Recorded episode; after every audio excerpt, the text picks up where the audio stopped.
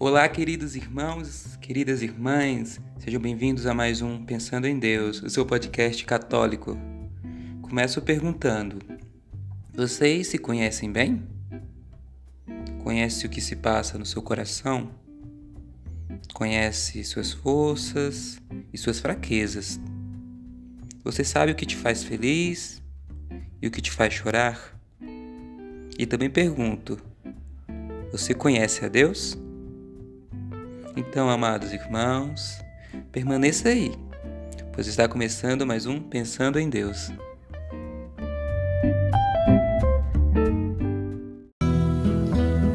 Estou pensando em Deus, estou pensando no amor,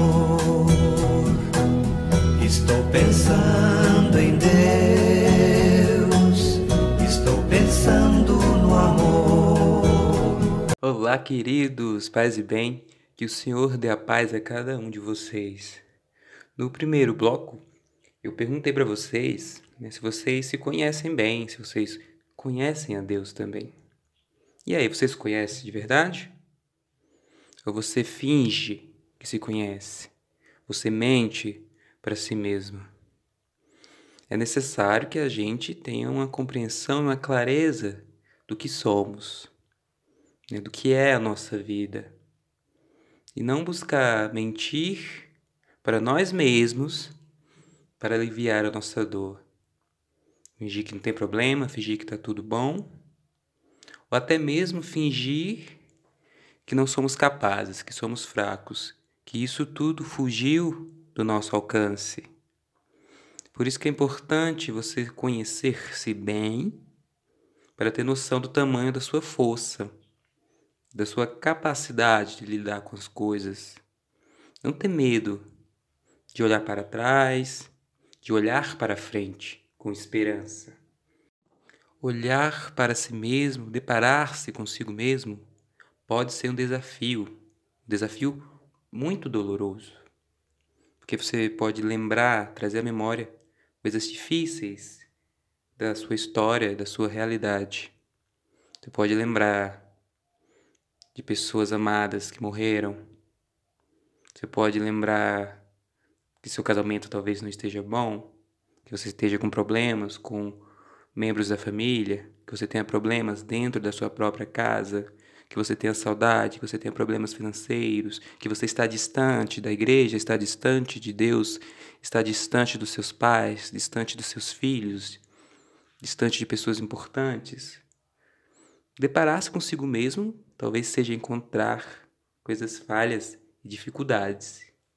E isso sim é muito doloroso mas é necessário que cada um tenha a compreensão que Jesus conhece a cada um, que ele conhece o coração de cada um.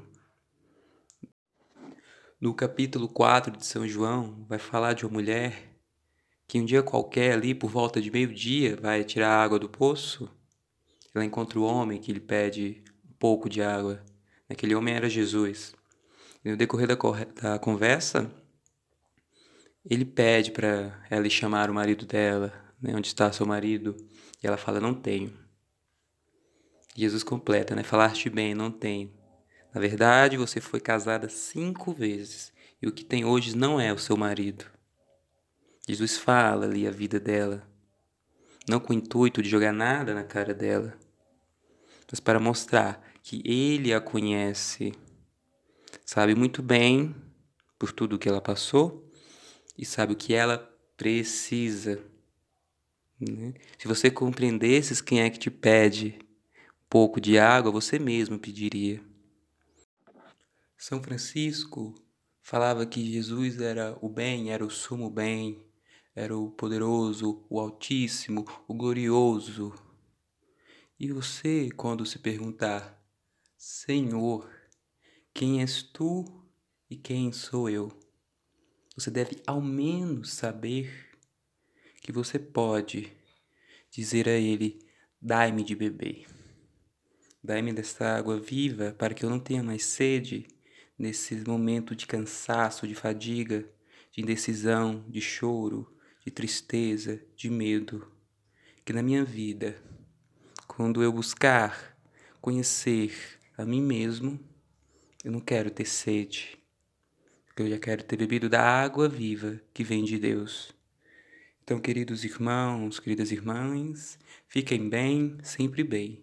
Que o Deus Todo-Poderoso, o Sumo Bem, aquele que nos dará água viva, abençoe a cada um de vocês